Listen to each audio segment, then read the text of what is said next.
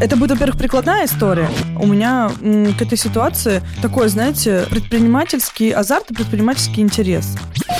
Ну, хочется спросить, когда время? Мы два года жили в пандемию, и все такие, ну вот сейчас наступит время другое. Как- А мы дождались другого времени. Вообще стоило ли ждать? Останавливаться, ну сейчас не время. Давайте как-то двигаться. И телегу тоже не бойтесь, давать ее, да хоть каждый день. Ну, типа, вот, если вы еще не там, идите сюда.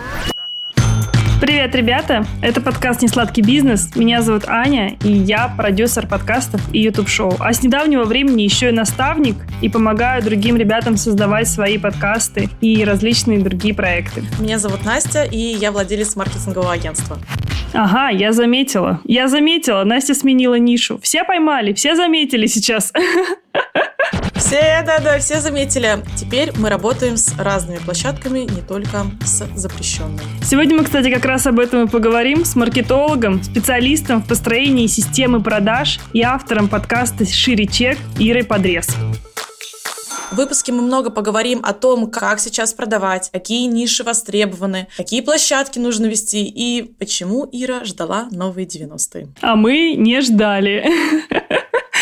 Но перед тем, как мы перейдем к этому разговору, я хочу рассказать о подкасте, который слушаю сама. Его автор Саша Кретова, и он называется «Без лайков». Это подкаст о креативных творческих людях, об их работе и не только. Например, в последнем выпуске с Дашей Золотухиной, директором по маркетингу в Яндексе, они поговорили о том, является ли одежда и мода в целом искусством. Может ли настоящий художник рисовать рекламу? И может ли реклама быть в целом арт-объектом? И могут ли такие арт-объекты в целом продавать или влиять на продажи? Это к теме нашего сегодняшнего выпуска. Поэтому выпуск и подкаст сам по себе очень классный и актуальный. Я оставлю на него ссылочки в описании. Ребята, переходите, слушайте. Аня, скажи, как у тебя сейчас обстоят дела с продажами, продажами твоих услуг как продюсера, как наставника? Ой, ну ты прям на больное давишь. На самом деле, это очень тяжелая для меня сейчас тема, потому что я как будто бы с начала вот этих всех действий, с 24 февраля, я поняла, что я не знаю, как сейчас продавать. Мне стало намного тяжелее. То есть, если раньше я продавала и свое наставничество, и свои проекты из позиции созидания, из позиции того, что это классно, попробуйте, это правда интересно, то сейчас у меня такое чувство, что это как будто сейчас никому не нужно. И подкасты не нужны, и YouTube проекты не нужны, и вообще жизнь тлен, и все такое. То есть я периодически скатываюсь вот в это, хотя я понимаю, что действительно все не так, в действительности все совсем по-другому, ну или хотя бы не так плохо, как мне кажется, но я не могу почему-то вернуться к предыдущей жизни, и я думаю, что, по сути, никто не может, но мне стало особенно сложно как раз заниматься какими-либо продажами. А у тебя как? Слушай, у меня чуть-чуть попроще. Во-первых, потому что я иначе умру с голода, да, да, и мне нужно содержать свой офис на патриарших. А во-вторых, потому что я правда верю в то, что мой продукт нужен. То есть, да, одну площадку прикрыли, но у моей команды были компетенции настройки рекламы на других площадках. И так получилось, что у меня были подрядчики даже под Яндекс Директ. Ну, я реально это просто случайно вышло одно сообщение. Но я просто действительно когда-то собеседовала человека, который сказал мне, я могу, вот. Поэтому мне в этом повезло, и мы правда быстро адаптировались как мне кажется, вот по сути прошло меньше месяца, да, мы уже вообще другое агентство. Поэтому в этом плане мне проще. И даже продавать наставничество свое как бизнес-наставника с э, девчонкам, да, мальчишкам, которые э, только начинают свое дело, в целом мне тоже несложно, потому что я понимаю, что я правда могу помочь, но у меня есть проблема с ценой, и вот у меня в голове сидит такой червячок, который мне шепчет, типа... Настя, ну у них нет денег, ну может тебе чуть-чуть снизить чек там, ну ладно, ну, ну наберем побольше пока клиентов по низкому чеку, но потом это мы выйдем на высокие чеки. И вот он шепчет мне под духо вот этот вот червяк ужасный. Я его пытаюсь как-то э, выбить. Угу, угу. Плюс, согласна. Но пока сложновато, честно говоря, получается. Вот, поэтому могу сказать, что вот продавать несложно, а продавать дорого сложно. В целом мы об этом сегодня и поговорим и с Ирой. Я уже сказала, какие темы мы обсудим с вами, поэтому я думаю, что погнали. Переходим к выпуску.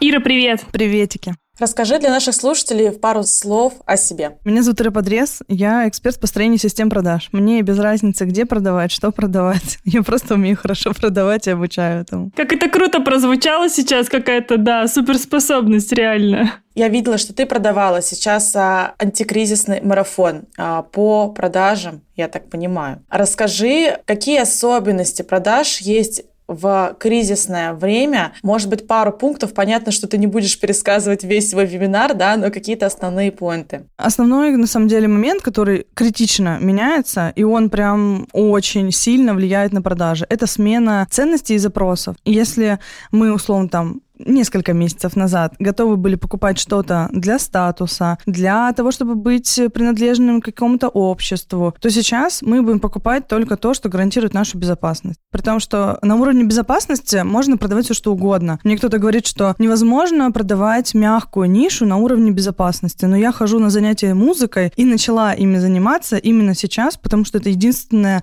место, где я могу безопасно ошибаться, где от этого не зависят жизни людей в моей компании, не зависит жизни моих студентов, и в целом вообще ничего не зависит, я могу там ошибаться столько, сколько я захочу. И это позволяет мне разгружать голову и оставаться при этом адекватной в рабочем состоянии. Вот она безопасность. То же самое происходит с любыми абсолютно покупками, просто если мы, условно, там, не знаю, гречку, рис и сахар люди закупают просто потому, что нужно вроде как запасаться какой-то едой, да, и, ну, такая прямая базовая потребность, скажем так, то все остальное продается тоже через безопасность, просто нужно самому понять, а как моя услуга или мой продукт может быть подведен под безопасность, потому что под нее реально можно подвести все, что угодно. И мы сейчас увидим по пирамиде Маслоу, как люди скатываются вниз. Это не хорошо и не плохо условно, это данность, которая есть. В кризис мы всегда откатываемся назад. Э, если вы были на, не знаю, там третьей ступени пирамиды и думали о том, как бы вам самовыражаться, то сейчас вы будете думать именно о безопасности. И если вы раньше думали о безопасности, потому что у вас были закрыты там еда, э, сон и квартиры, то сейчас вы будете думать про это. То есть, по факту, чем выше вы были, тем проще вам сейчас, э, ну, условно, выжить, потому что вы откатились не прям совсем в базу-базу. Если вы были между первой и второй ступенью, и сейчас, соответственно, в кризис, да, пошел откат, то, конечно, ну, вам сложнее всего сейчас будет. В связи с этим у меня такой вопрос, а не упала ли общая покупательская способность? Потому что мои клиенты, например, у меня таргет-агентство, они мне все кричат уже месяц,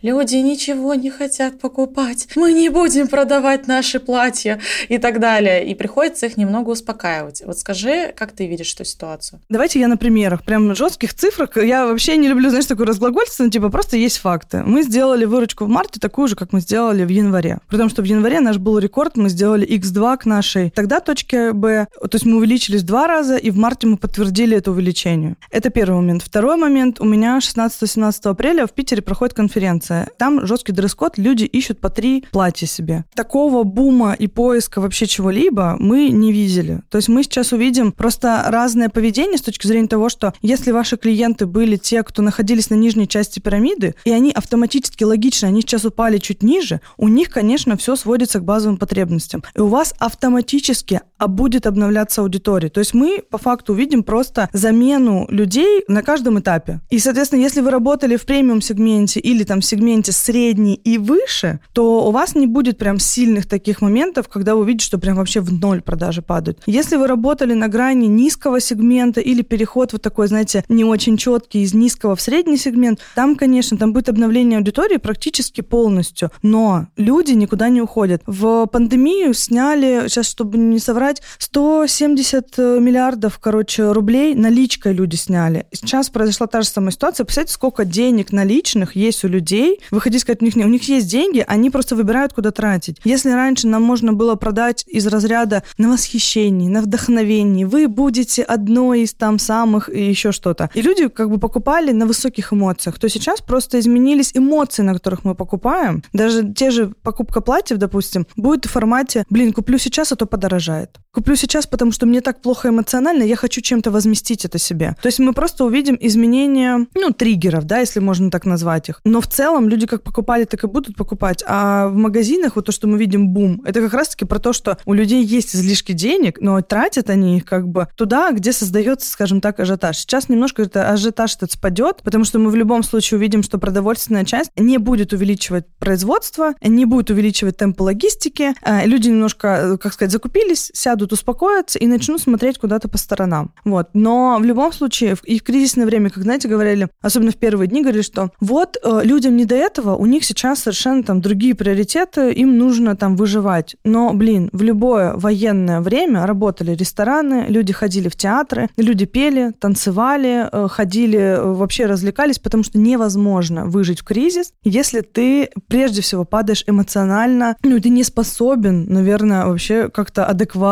проживать жизнь. То есть нельзя сократить жизнь до каких-то функций, знаете, таких простых. Поел, поспал, поработал, снова поел, поспал, поработал. И если вот в такую форму жизни скатываться, то будет все довольно, ну, как бы печально. А относительно ребят, которые говорят, что у них ничего не покупают, они просто сами выбирают позицию сейчас замирания. И я всегда говорю о том, что клиенты к вам приходят ровно такие, какую энергию вы излучаете. Если вы в состоянии замирания, к вам приходят тоже те, кто замерли. Они смотрят и говорят, ну, в другой раз куплю. Вот сейчас как бы нет. То есть мы находим подтверждение по факту тем мыслям, которые у нас есть. Если я в своем блоге транслирую о том, что, друзья, жопа, как бы по-другому ее называть не будем, это реально жопа. Но останавливаться, ну, сейчас не время. Давайте как-то двигаться. Вот есть вот это, вот это, двигаться так. И ко мне люди приходят и говорят, слушай, можно просто подержаться и побыть где-то в состоянии какого-то спокойствия, твердости и понимания того, что вообще-то есть завтра, и мы туда как бы неминуемо придем в это завтра. Поэтому люди покупали, покупают и будут покупать. И, кстати, интересный момент. Дубай и Турция, по-моему, в четыре раза увеличилось объем проданных квартир. Ну, на секундочку, про то, что у людей нет денег. Люди просто скупают квартиры, дома, потому что у них дохрена денег, им надо как-то, типа, их передержать, сохранить или еще что-то. Ну, то есть нету дефицита денег. Вопрос просто в том, кто куда как бы вкладывается. Опять же, да, отсылка к тому, что денег достаточно. Вопрос, отдадут ли эти деньги вам или не вам.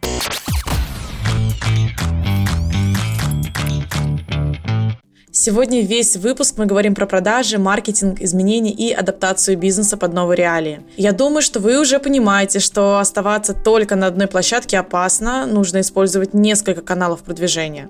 Одним из решений для бизнеса может быть сейчас создание сайта. Да, знаю, для многих это звучит страшно, потому что наш первый сайт для кондитерской делала я сама, и это было супер-мега волнительное занятие, мягко говоря, потому что собирала я его на коленке, абсолютно не зная о том, как должен быть устроен сайт, какие блоки там должны быть, какие оферы, вот эти страшные слова всякие. Но сейчас, кстати, все стало намного проще, так как сайт можно создать самостоятельно, буквально за пару часов, не прибегая к помощи дизайнеров и даже уроков на ютубе. Сегодня мы расскажем расскажем, как сделать это на конструкторе сайта в Craftum. Я зарегистрировалась на Craftum. Конструктор предложил мне готовое решение для 16 ниш от создания онлайн-магазина до IT-услуг вы уже можете взять фактически готовый сайт и изменить его под себя. Как маркетолог могу сказать, что многие из шаблонов отлично подойдут под рекламу в поисковиках и хорошо спроектированы с точки зрения digital-маркетинга. Некоторых блоков я не видела даже на других конструкторов, либо их приходилось проектировать самостоятельно. А я, как бывший дизайнер, скажу, что он подойдет не только для типовых сайтов, но также в нем есть функция создания собственных дизайн-блоков, которая позволит сделать уникальный дизайн сайта и отличаться от конкурентов. Это классная фича, я постоянно ей пользовалась. А что для меня важно, что команда держит фокус на SEO сайтов. То есть при правильных настройках вы будете лучше выдаваться в поиске, например, Яндекса. Ага, а еще прямо на странице создания сайта есть чат с поддержкой. Ребята отвечают очень быстро на все вопросы и прислушиваются ко всем пожеланиям. Самое, самое главное, у них есть бесплатная версия. У-ху! Вы можете зарегистрироваться и создать сайт прямо сейчас, чтобы быстро протестировать вашу новую идею или реализовать старую. Я уже, кстати, сделала сайт-визитку нашего подкаста. Ты еще не знаешь об этом, Настя? Но вот я тебе сейчас об этом сообщаю. Угадай, за сколько я сделала этот сайт? А, не знаю, э, часа три-четыре за один час. Вот это поворот! Я сделала его на бесплатной версии буквально за один час, взяв готовый шаблон, подставив просто наши слова в нужные блоки, и получился классный сайт. По промокоду NotSweet большими буквами, латиницей, вы получите месяц на конструкторе бесплатно. Ссылка на Крафтум и на сам промокод будет в описании. Ребята, пользуйтесь. Да, скинешь этот сайт в наш телеграм-канал, а мы переходим к выпуску. Да, точно, точно. Обязательно. Переходим к выпуску. А нет ли такого, вот, что сейчас как будто бы некорректно продавать? Как будто бы то, что мы делаем, это же не первостепенная потребность. Вот я, допустим, чем я занимаюсь? Я продюсирую подкасты, и у меня есть и наставничество, и у меня есть консультации, и мне кажется, что, ну, блин, люди сейчас просто пытаются как-то выжить, ну, типа, как-то что-то делать, причем тут какие-то подкастики, причем тут какие-то вообще, зачем сейчас что-то новое как будто бы создавать, если люди пытаются хотя бы старое удержать? Ну, вот такие мысли из разряда, как сейчас вообще что-то можно продавать. А, мне хочется в этом моменте сказать, что у нас у многих есть, знаете, синдром такого всемогущества. Мы что-то за всех решаем, мы людям распределяем их приоритеты. А здесь вообще очень сложно. Вот, допустим, у меня всегда в жизни были деньги на маникюр. Хотя в, в институтские годы, ну, там, я реально, я могла последнюю тысячу рублей отдать на маник, потому что для меня это было важно. Но у меня есть дофига знакомых, подружек и коллег, кто, ну, может вообще на маник забить в первую очередь. А у меня другая приоритетность этих потребностей.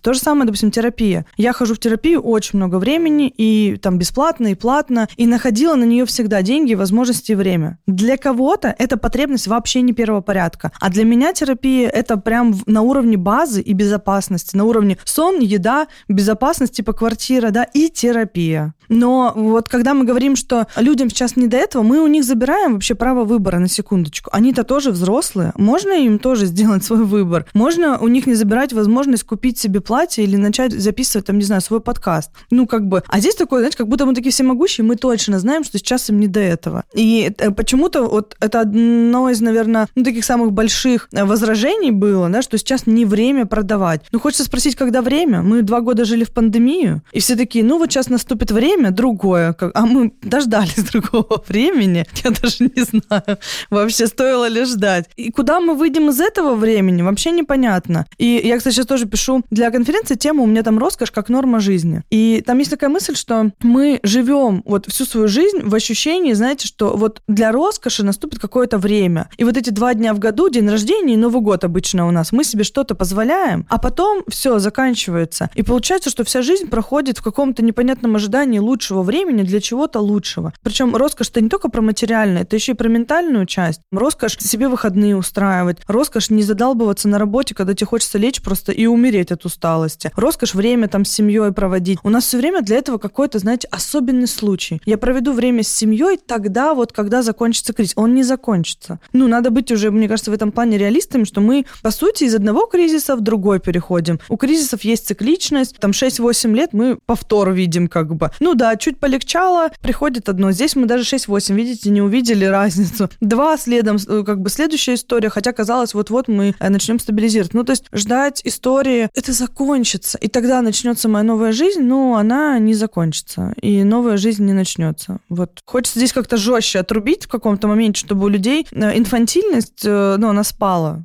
потому что ей сейчас просто не место на самом деле. Ну, правда, иногда хочется сказать, людям, чтобы они жили здесь сейчас. Я помню действительно пандемию, хотя сейчас вообще другая ситуация. Для меня она не была такой кризисной, еще и потому, что я понимала, что, ну, как бы это все закончится. Это просто какая-то паника. Вот просто у людей такая паника сейчас. Но это не критичная паника, у людей не стало глобально меньше денег, как будто бы. Ну, мы понимаем, что да, разом там акции упали у компаний, у людей там кого-то посокращали, но это постепенно нормализовалось. А здесь мы понимаем, что, скорее всего, мы проходим такую стадию кризиса, когда, возможно, завтра будет сложнее чуть-чуть, в принципе, зарабатывать деньги кому-либо, что реально в экономике нашей страны и ближних окружающих нас стран, скорее всего, будут большие сложности. Как будто бы это не то же самое. Как у тебя? У меня, на самом деле, нет такого ощущения. Я не знаю, с чем это связано. У меня м, к этой ситуации такой, знаете, предпринимательский азарт и предпринимательский интерес. Э, я в свое время долго думала о том, как жаль, что меня не было в 90-е. Хорошее было время вот именно для возможности. Вот там бы ты сделала продаж.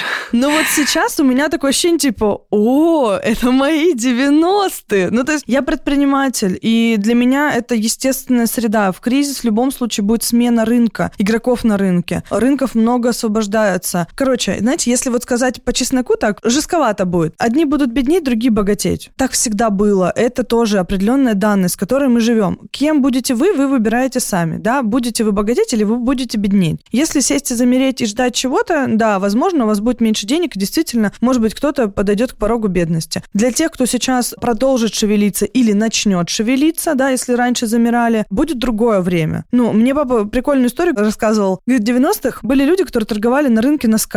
Говорит, через 20 лет у кого-то из них уже появились торговые сети магазинов, а кто-то так и остался торговать носками. Вот эта история про выбор, понимаете? Типа, кто, где будет, э, в какой ситуации. Ждать, что кто-то за нас порешает что-то, явно уже никто за нас ничего не порешает. Короче, я не вижу даже, наверное, смысла впадать в состояние, знаете, кто-то говорит, я просчитываю, продумываю, как будет. Господи, никто не знает вообще, как будет. Мы не знаем, что будет через месяц, и впадать в историю, что ты можешь что-то просчитать, ты ничего не можешь просчитать. Ты можешь только здесь и сейчас а, научиться быстро принимать решения, научиться не впадать в панические состояния, если нужна помощь, помощь, запросить ее там у терапевтов, психиатров, там, психологов, и, соответственно, себя научиться быстро стабилизировать. Вот что мы должны сделать. А как будто бы меньше денег, я, честно, не скажу, что в пандемию, ну, типа, мы увидели более лайтовую ситуацию. На самом деле, там вообще весь мир встал, производительность стала, у нас много было нюансов вообще по поставкам, тоже было куча всего закрыто, а были огромные сокращения по всему миру, и, ну, очень много э, производств, которые не могли функционировать. Сейчас, да, мы будем видеть, естественно, проблемы с логистикой, уже уже говорят о том, что это все будет там просто возиться через другие страны, и, ну, соответственно, просто будет немножко другой ценник, но в целом поставки не ограничиваются. Мы, на самом деле, за время пандемии и вот вообще санкций против России очень сильно подняли внутреннее производство. Понятно, что у любой страны, на самом деле, если мы возьмем, неважно, Европа, это будет Штаты и так далее, есть момент, над которыми работать. Но в пандемию очень много отраслей внутри страны стали на ноги. У нас дофига фермеров, которые стали получать намного больше объем денег, чем они получали ранее. И почему почему нет? Ну, то есть это вопрос того, кем будете вы. Да, опять же, вот все будет сводиться к этому. Ты либо здесь, либо здесь. А, либо ты будешь богатеть, получать э, свои деньги, а, будешь, не знаю, новые рынки развивать и забирать долю рынка, либо ты сядешь и будешь говорить, что, ну, вот все как бы пропало. Ну, окей, тут как бы выбор каждого на самом деле.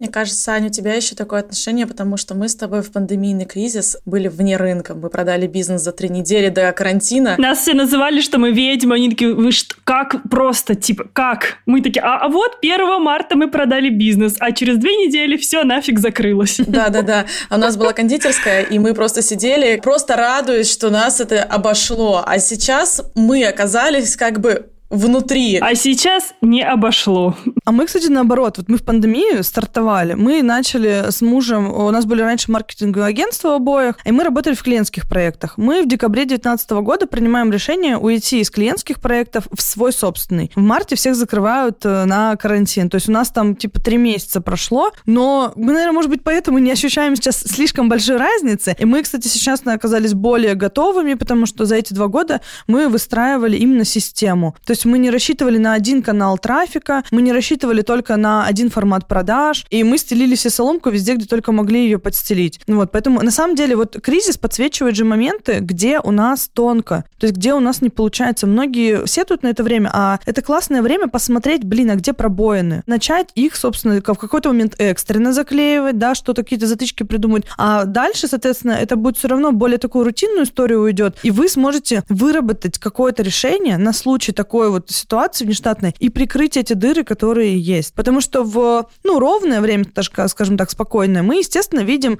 ну, какую-то хорошую картинку такую, да, ну, типа, все зашибись, что-то как-то работает, что-то вроде деньги мы получаем, и хорошо. А когда наступает вот момент такого пика ситуации, тут и вылезает все, что плохо работает. И надо в этот момент сесть и под запись просто себе вынести списком. Вот здесь был факап, тут, вот здесь облажались, тут не получилось. И это будет ваш план работы на ближайший год, может быть два. И по этому плану можно идти и спокойно реализовать. Причем здесь не нужно, знаете, там кто-то, ну, там запрашивает консультацию, типа, какую-то стратегию разработать, как нам улучшиться или увеличиться. Вот, вот ваша стратегия. Ребята, реально гениальный совет. А тыры подрез. Вот сейчас возьмите, поставьте подкаст на паузу. Возьмите листочек и бумажку и выпишите все, где вы профокапились последние несколько лет в своем бизнесе. Сделайте в этот раз по-другому Это будет, во-первых, прикладная история. Это не теория, да, что можно было бы улучшить вот тут. Это по факту. Здесь надо улучшать, здесь надо над этим работать. Много кто на что забивает, да. Кто с чем не любит работать, тот на то и забивает. В кризис приходит время начать работать с тем, с чем ты не любишь работать. Вот, но зато в следующем кризисе тебе уже будет, ну, если не то, что там вообще все равно, ну, ты будешь себя чувствовать очень даже устойчиво. Да, я, кстати, вот могу про себя сказать, а где я увидела у себя пробоину. Моя сфера легла просто почти напрочь, да, и я как бы тут вообще промолчу, но мы, я считаю, что мы очень быстро адаптировались, мы еще не выровняли выручку на ситуации февраль, да, но тем не менее вполне себе неплохо. Но, что я поняла, я всегда жила на неупакованных соцсетях, просто дикой сарафанки, и мне было так лень этим заниматься, вы просто не представляете. У меня был сайт, у меня были упакованные кейсы, но там инстаграмом агентства я не занималась вообще. Я пыталась его с ноября заполнить. И вот сейчас я чувствую, что от того, что у меня не было выстроенного стабильного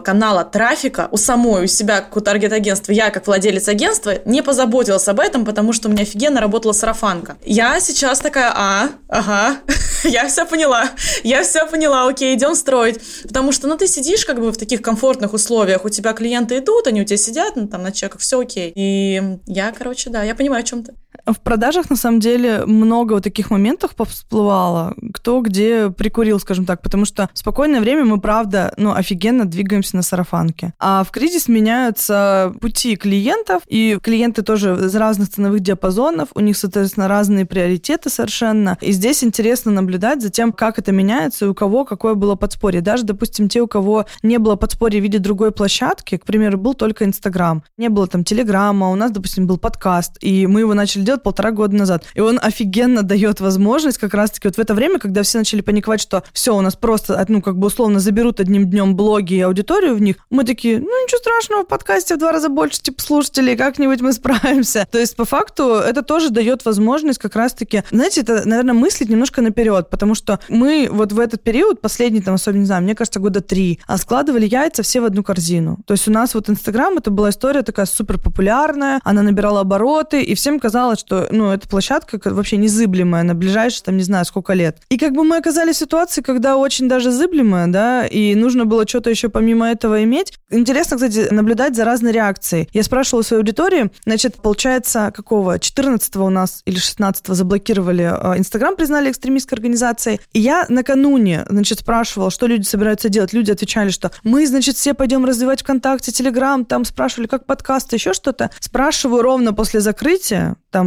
в этот же день, по-моему. Говорю, ну что? Они говорят, слушай, так работает-то. Типа, что куда, что куда идти? Я думаю, блин, ну есть люди, у которых мышление просто не поменять. Им не выбить это ничем. Выводы не сделаны. Абсолютно никакие. При том, что я, допустим, вот как у меня была ситуация с долларом. В 2014 году, когда скачок вот этот произошел, или 13 год был, я тогда училась в универе, и мне было так почему-то досадно, что у меня нет на тот момент валюты никакой. А бабушка мне с детства говорила, говорит, Ира, покупай, нам тебе денежки дают, покупай доллары. Я думаю, блин, были бы у меня доллары, было бы сейчас хорошо. В этот раз я оказалась готова уже с валютой. Я спрашиваю людей, вот те, кто ответил, что вы не собираетесь уходить в другие соцсети, у вас есть валюта? Ну, вы уже, скорее всего, да, там плюс-минус мои ровесники, мне 28 в этом году, ну, скорее всего, да, там вы тоже где-то плюс-минус так были, кто-то, наоборот, даже старше. И люди отвечают нет. Я говорю, вы не видите параллель ситуации? Ну, то есть вас жизнь сколько раз должна жахнуть, чтобы вы поняли, что надо как-то заранее готовиться. Это какой-то вот, не знаю, то ли русский оптимизм у нас, вот есть, мне кажется, такая история, что, ой, блин, как-то переждали, перетерпели, и хорошо. На авось. А она, знаете, она очень быстро отпускает просто. А я вот за собой наблюдаю даже. Вот про доллары ты говоришь, да, ситуация. Я так получилось, что купила доллары, вышла в кэш в декабре. Ну, я увидела очень низкий курс, и я что-то как-то докупила. Ну, просто вот подумала, так, наверное, так надо. И потом, когда в феврале все это началось, надо оплаты все от клиентов зарубежных в долларах принимать и в евро. Чего ж я такая дура-то от зарубежников принимала в рублях? Надо теперь все в евро. Перевела сейчас все в евро, сейчас сижу и думаю, да что, евро-то уже 91, ну как бы, можно и в рублях. То есть у меня эта мысль, она промелькнула, то есть я ее когда отловила, я такая, стоп, стоп, стоп, тебя недостаточно, да, жахнула месяц назад. Как бы давай-ка это, все, стратегия есть, двигаемся по стратегии. Но это реально, ну почему-то психика так работает, как будто уже все нормально, хотя что нормально, прошла неделя, как курс стабилизировался, ну, как бы. Я, кстати, такие моменты, вот у меня было вообще много трудностей с точки зрения инвестиций, я не умела откладывать, не умела копить деньги. Я взяла консультацию у инвестора, мне сделали инвест-портфель, и я в тупую, вот тупо, вот как там написано в табличках, делаю то, что надо, захожу в определенный день после там вывода дивидендов зарплаты, покупаю, и все. То есть я вообще не думаю, и просто методично совершаю как бы действия, потому что, короче, если начинаю думать, каждый раз кажется, ой, да чего там, да можно вот сюда, туда. И я такая, блин, Ир, на, делай по табличке. И все, меня вот табличка позволяет как-то мне находиться в каких-то адекватных реалиях. Там сказано столько-то покупать, я захожу, столько-то покупаю. Но в целом, знаете, это интересная ситуация такая, она правда авантюрная, потому что если к ней относиться не как в формате все, э, там, пиши пропал, а именно так, что ну окей, посмотрим, что вообще здесь получится и как, то можно очень много для себя прикольных штук отследить. Да, мне кажется, чтобы в нее прийти, в эту позицию, нужно найти вот этот внутренний, найти, ну, вырастить вообще-то еще до кризиса внутренний стержень для того, чтобы вот так мочь относиться. Я, кстати, вспоминаю один разговор с одним предпринимателем, это очень крупный предприниматель, и мы с ним общались год назад, и он говорит, а в ковид вообще классно было. Знаете, что-то, а мне так понравилось, а мы там вот это, вот это, вот это сделали. Честно сказать, его отрасль не сильно пострадала от ковида, он в IT там сфере работал. Возможно, есть люди, которые кризис-менеджеры, еще знаешь, которым вообще кайфово, вот как Ире тоже, ура, 90-е пришли, типа можно это время реализовать все, что не было реализовано до этого, и еще 10 идей придумать сверху. А кто-то, наоборот, такой за стабильность, вот Инстаграм ввели, еще 15 лет будем его вести. Слушай, ну это не предприниматели. Ну вот если по чесноку говорить, как бы все-таки, да, это тогда наемный штат. Тогда ты должен где-то за предпринимателем быть, который тебе гарантирует безопасность. Если мы говорим все-таки про предпринимателей, то вот эта история про какую-то авантюрность, э, не знаю, там, видеть позитив в том, что случилось, это какой-то необходимый такой навык. У меня, кстати, в терапии вышла, знаете, такая интересная фраза. Я говорю, из любой жопы надо извлечь выгоду. А мне терапевт спрашивал, говорит, выгоду? Ну, типа, он говорит, такое слово, ну, специфическое. Я говорю, ты знаешь, я вот э, такой позиции, что если ко мне пришла жопа, я должна из нее найти что-то классное. Иначе, типа, получается, я в минусе, а мне как бы надо уравновесить. И вот за счет того, что я ищу для себя какие-то плюсы и выгоды, я уравновешиваю, ну, тот который произошел. И если не уравновешивать его, можно вообще скатиться, мне кажется, через два пи***ца уже сесть в яму и сидеть там как бы плакать. Вот. А у меня как-то такой и азарт включается, и злость включается. Я такая, в смысле? У меня что-то отобрали, и мне ничего не дают? Не, я сама пойду возьму. Как-то вот такое, знаете, включается проактивная какая-то позиция, и я иду и ищу, что бы можно мне было бы взять из этой ситуации. Хочу еще в продаже чуть-чуть э, в конкретику э, погрузиться. Мы затронули уже тему площадок. А давай поговорим. Вот как ты думаешь, сейчас нужно вести соцсети, куда идти бизнесу? Вот даже я бы разделила, знаешь, экспертов и бизнесы. Где размещаться, как анализировать площадки, где рекламу покупать. Вот как ты считаешь? Эксперт там 100% Телеграм. Офигенная площадка, особенно тех, кого задолбали сторис, кто не хочет появляться лицом. Очень крутая, вдумчивая, классная аудитория. Можно писать статьи один-два раза в неделю, и всем все будет понятно, кто ты, что ты и так далее. Вот. Плюс э, там довольно хорошо покупают без каких-либо длительных прогревов, к которым мы привыкли, к примеру, в Инстаграме. А если мы говорим про бизнес, то смотря какой. Если это визуальная часть, к примеру, какая-то товарка, то, ну, классно работает ВКонтакте. Это такая же визуальная соцсеть. Мы когда-то в ней очень долго все сидели и очень его любили. Просто наша любовь немножко подзабылась. Сейчас мы ее будем восстанавливать. Там работает все то же самое, что и работало в Инстаграме. Там, причем, кстати, удобнее вот для именно коммерции. Там офигенные же витрины, которые давно уже были продукты. Заходишь вообще в три клика, все это покупаешь. И там давно это автоматизировано. Если в Инстаграме только-только вводили, магазины было непонятно, эти значки, что-то теги. А тут, блин, дофига уже все придумано было. И, соответственно, можно это, ну, автоматизировать как бы классно. Плюс э, там устойчивая сейчас реклама, причем как бы внутренняя реклама. Там хорошо раскачанные и всегда хорошо работала реклама через паблики, взаимная реклама и прочее. На самом деле, ощутимое преимущество этих площадок в том, что там можно делегировать это. Если в Инстаграме все-таки надо было самому что-то как-то плясать и выходить в сторис именно тебе, тебе могли написать какой-то сценарий или какой-то план дать, но в любом случае очень много было завязано на человеке, на конкретном. То и Телеграм, и ВКонтакте можно вообще отдать агентству, а, заплатить им и забыть за это как бы. Вот. А, можно свой внутренний отдел маркетинга, ну, как бы на это настраивать. Сейчас много площадок появилось, ну как много относительно, да, там Тенчат, э, Ярус, э, что-то еще, по-моему, было. Не могу про них ничего сказать, потому что зашла в Тенчат тоже как бы немножко тыкалась, э, смотрела как. Там слишком бизнесово, на мой взгляд. Там для B2B продаж лучше. Да, да, там вот прям бизнес-бизнес, и вот не хватает личных каких-то моментов, ну, то есть к тому, к чему мы больше все-таки привыкли. И ВКонтакте, и Телеграм, и, Инстаграм, это все про одно, про личное в том числе. Кстати, многие пошли на Дзен. Очень прикольную штуку мне ребята рассказали. Они свои ролики из Ютуба перекладывают в текстовые и видео версии и просто заливают на Дзен. У некоторых внутренняя монетизация на Дзене доходит до 200 тысяч рублей. Просто на том, что ты делаешь качественный контент, выкладываешь туда. И мы такие, о, офига, мы там Дзен очень долго, ну так, знаете, типа, ну когда-нибудь, когда-нибудь. А сейчас задумали, думаю, офигенный вариант, почему бы и нет, как бы, да, зайти на эту площадку. При том, что на Дзен тоже многие идут эксперты сейчас. Да, я с тобой сто процентов согласна. Это то, что я говорю своим клиентам сейчас всем. Эксперты, делайте рилсы, чтобы органику в Инстаграме набрать, да, там телеграм-канал, а, бизнеса всех просто ВКонтакт. Но что я заметила, что тоже не для всех бизнесов подходит ВКонтакте, для кого-то нужно брать трафик, например, из Яндекс Директа, из каких-то поисковых, да, систем.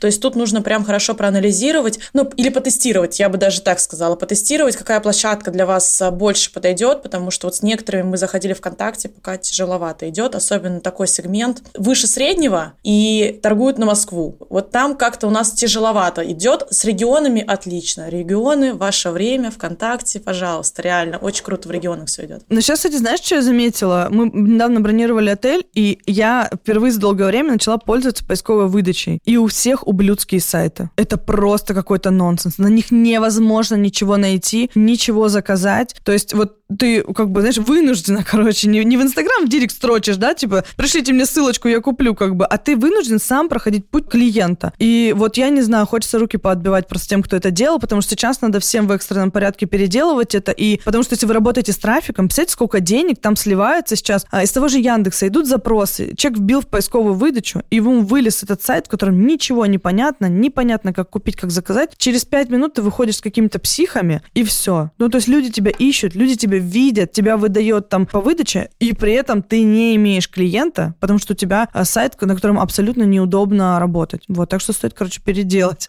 А про Инстаграм ты не сказала. Вот окей, Телеграм, а ВКонтакте, а с Инстаграмом что нам теперь делать? Слушай, мы, вот я скажу так, что мы в Инстаграме остаемся. Мы э, до сих пор прекрасно там продаем. Там есть момент с ссылками, да, вот это включить, выключить VPN и прочее. Вот у кого-то это работает э, и без VPN, у кого-то работает с VPN. Ну, в общем, там все такое непонятное сейчас. Но мы не уходим, мы там остаемся в любом случае. Его не запретили использовать. Это офигенный инструмент для все-таки взаимодействия face-to-face. Не очень хороший вариант бросать эту площадку, просто потому что там перестали работать ссылки, потому что охваты там держатся. А, опять же, статистика разная, но я делала в телеге опрос, типа, ушли ли вы из Инстаграма, как у вас продажи и прочее. Продажи больше 50% аудитории продолжают продавать в Инстаграм. И более того, продажи идут. А потом я спрашивала, кто из вас бросил вести Инстаграм и почему большая часть аудитории отвалилась из Инстаграма, потому что они его и не любили. Они туда пришли просто потому, что им надо было, потому что все были там. А сейчас они с радостью помахали ему белым платочком и усвистели в любые другие площадки.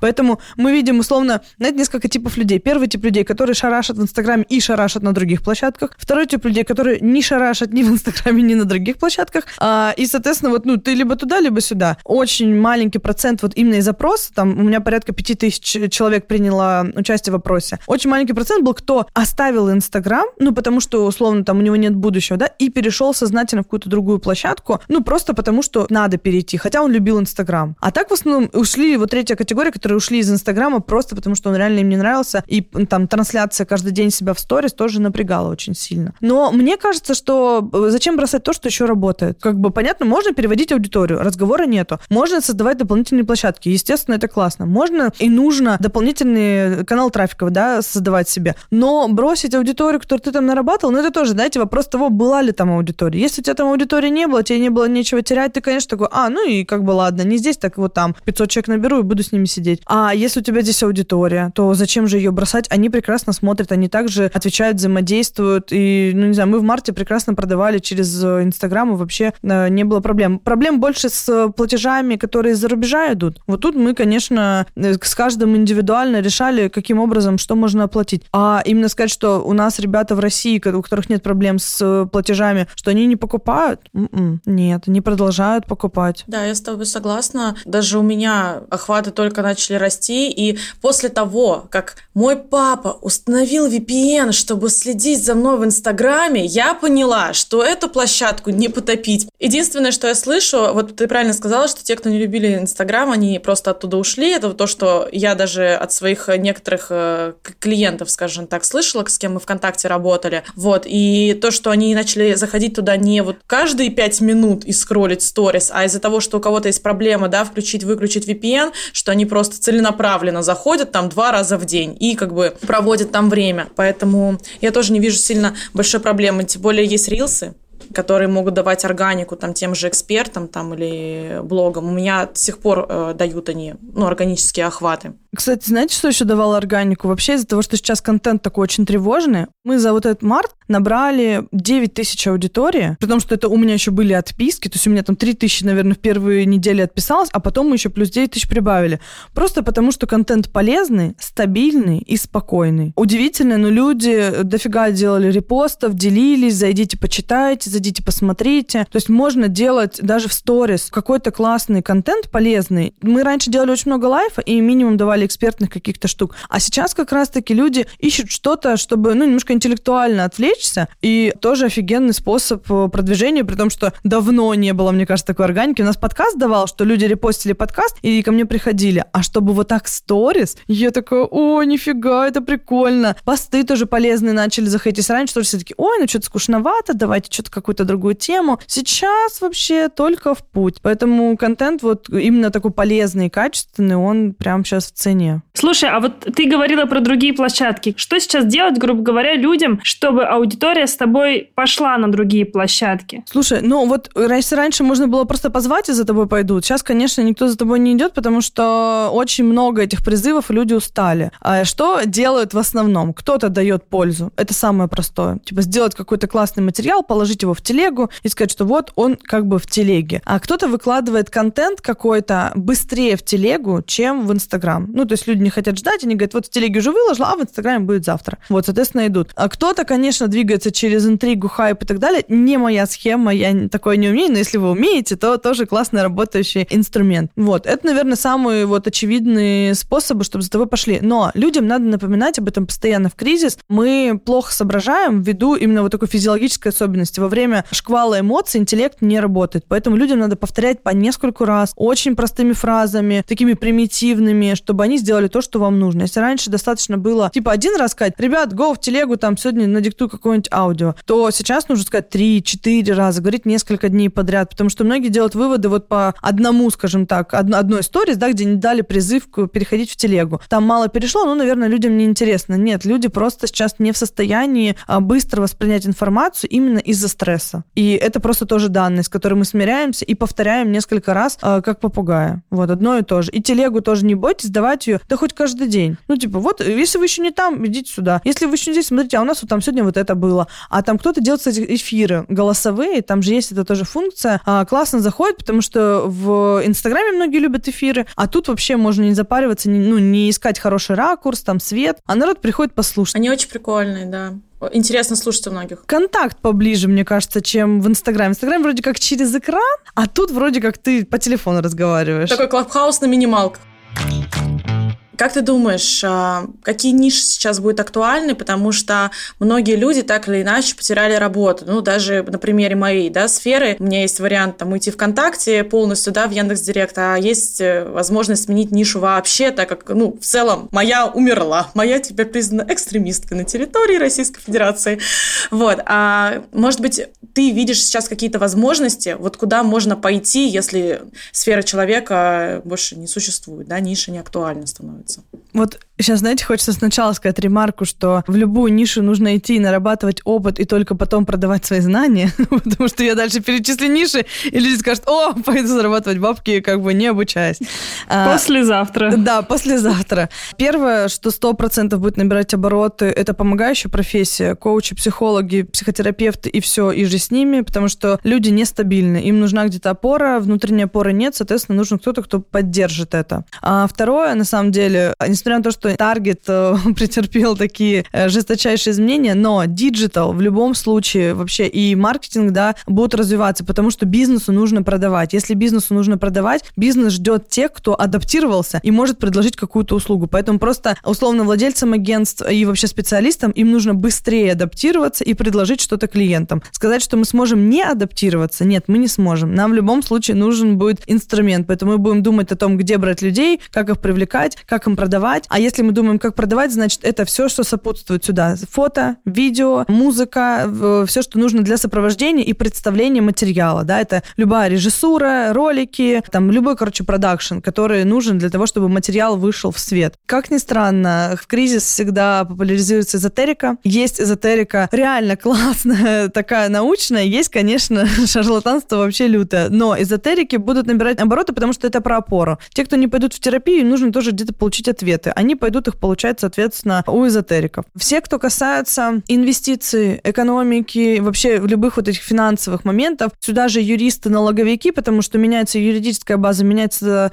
история с тем, как мы взаимодействуем вообще с клиентами, откуда чего мы принимаем. А сюда же история про сохранить деньги, приумножить деньги, да, как, как с ними работать, соответственно. Дальше мы идем, вот, кстати, про мягкую нишу отдельно хочется сказать, что когда люди в стрессе, вообще в целом сейчас опорная точка это то, что люди в стрессе. Что человеку нужно в стрессе? Он хочет от него избавиться а, и хочет себя как-то обезопасить. Соответственно, все, что избавляет от стресса. Любые танцы, музыка, рисование, спорт, э, прогулки, поездки, я не знаю, там, медитации, йога, э, дыхательные практики, все будет набирать оборот. Потому что мы не сможем самостоятельно справиться с тем уровнем стресса, который есть. Нам нужно через что-то его проживать. Хорошо, если есть терапевт, но на самом деле даже терапевта, наверное, в нынешнее время будет маловато, нужно самостоятельно будет через что-то прогонять это. Соответственно, все, кто здесь завязан, будут э, популярны. У меня сейчас мама приехала в Питер, они брали экскурсию индивидуальную, и у мужика забит график на неделю, потому что люди стали брать экскурсии. Хочется разгрузиться интеллектуально, хочется съездить, развеяться, что-то узнать, что-то посмотреть. То есть сознательно переводят фокус внимания на какую-то другую составляющую. Вот. Это на скидку то, что вот точно будет э, набирать обороты, и то, к чему можно присмотреться. Поэтому, если у вас, к примеру, историческое образование, которым вы не пользовались, самое время подумать какие-нибудь интересные маршруты и начать водить экскурсии. Слушай, Классно, прям интересно, ты дала какие-то инсайты, мысли. А вот мы уже поговорили про какие-то ниши, которые могли бы для себя взять какие-нибудь ребята, предприниматели или еще не предприниматели. А что для себя планируете вы, как компания? Планируете ли вы выходить на зарубежные рынки? Сейчас, кстати, многие так делают, и многие и инстаграмы заводят, вторые с англоязычным контентом, и какой-то вообще дублируют свой контент, в принципе, на английский. Или вот как Настя сейчас переориентируется на клиентов в евро. Слушай, мы здесь точно интенсивно развиваться именно в нашем направлении, потому что у нас была не такая большая доля рынка, сейчас мы будем набирать здесь обороты. А мы однозначно будем выходить на зарубежные рынки через перевод контента, потому что продажи — это актуальная тема. Нам давно уже говорили, что контент классный, твердый, его можно переводить. Вот я не буду заводить блоги где-либо, потому что у меня нет, на самом деле, на это времени, вот прям в таком количестве множить площадки. Но контент мы переведем и сделаем там просто холодный трафик, чтобы он продавался автоматизированно. Вот это то, что мы будем делать. Мы для себя, на самом деле, сейчас присматриваем какое-нибудь производство. Нам хочется зайти в какую-то нишу, может, 90-х?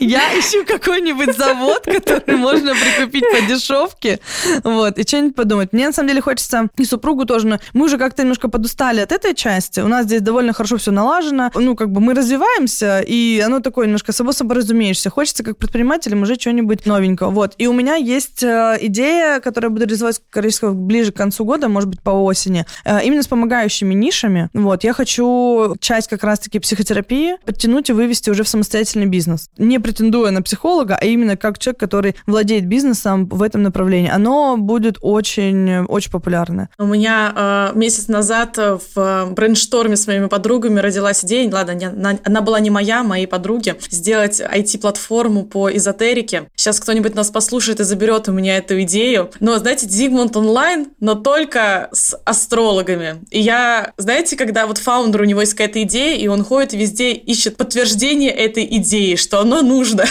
И вот мы сейчас разговариваем, и такая, да, IT-платформа с тарологами, это то, что необходимо Вот ты не а, поверишь, а я как раз, а я подумала о том, что, типа, блин, как классно, что я сейчас учусь на коуча. Это будет вторая специальность. Мы с тобой прям реально поделили ниши. Да-да-да. Многие сейчас, я слышу, из digital а хотят уйти в какой-то офлайновый продукт. Мне кажется, что когда ты работаешь все равно в онлайне, чуть-чуть не хватает вот это вот, хочется на, пощупать что-то такое Да, а, да, да. физическое. Это мы с Аней уже с тортами наигрались за 4 года. Так мы потом еще 10 наоборот. бизнесов таких же планировали, Настя. Ну что ты? Мне кажется, онлайникам просто не хватает, как сказать, немножко другого интереса. Здесь уже все понятно, здесь у нас совершенно, кстати, другая маржа. Мы имеем возможность капитал собирать э, и этот капитал использовать. Потому что те, кто заходит чисто в офлайн, они берут потом кредиты, там, и, э, как сказать, на оборотку. А когда ты из онлайна переходишь туда, у тебя есть деньги на оборотку, уже поинтереснее история получается. Согласна, и побыстрее, Да, поспокойнее да. как-то. Тем более уже все навыки продаж-то изучены. Обычно те, кто просто оффлайн заходит, они такие, ну, поставлю ларек. Ну, со сбытом, на самом деле, проблема. А если ты уже шаришь за сбыт, тебе вообще без разницы, что продавать. Ты, наоборот, смотришь, о, думаешь, вот это прикольно. Мужчины одно выбирают, женщины другое выбирают, как бы, ну, просто чтобы как-то интерес свой возобновить. У нас есть пять вопросов. Отвечать можешь как угодно, мы их никак не комментируем, по крайней мере, стараемся. Первое. Без чего не можешь выйти из дома? Телефон называть нельзя. Сумка. Хорошо. Как ты потратила свой первый миллион? О, боже, на свадьбу мы отдали бабки-то. Чем бы ты занималась, если бы не тем, чем занимаешься сейчас? Я бы психологом работала, психотерапевтом каким-нибудь. В чем твое главное отличие тебя сейчас от тебя в самом начале пути? Мне сейчас на многое похую. Предпринимателем становятся или рождаются? Становится. Дай тогда один совет начинающим ребятам-предпринимателям. А, не ссать и делать. Класс. Хороший совет. Спасибо, Ира. Спасибо тебе за интересный разговор. Да, спасибо. Спасибо, мне было очень интересно. Не знаю, как наши слушатели, но мы супер замотивированы. Я сейчас пойду делать, реально. Если до этого я еще как-то сомневалась, то сейчас, видимо, самое время начать продавать. Ира, спасибо тебе большое за этот разговор. Кайф, спасибо, девочки. Ну что, ребята, как вам выпуск этого подкаста? Мне он очень понравился, не знаю, как вам. Пишите свои отзывы в комментариях к подкасту, ставьте звездочки, ставьте сердечки в Яндекс Музыке, пишите нам комментарии в запрещенную экстремистскую на территории России социальную сеть Инстаграм. Ссылки на нас, на Иру и на все наши социальные сети, включая Телеграм-канал, где мы все еще общаемся с вами, мы оставим в описании. Услышимся с вами через неделю. Пока!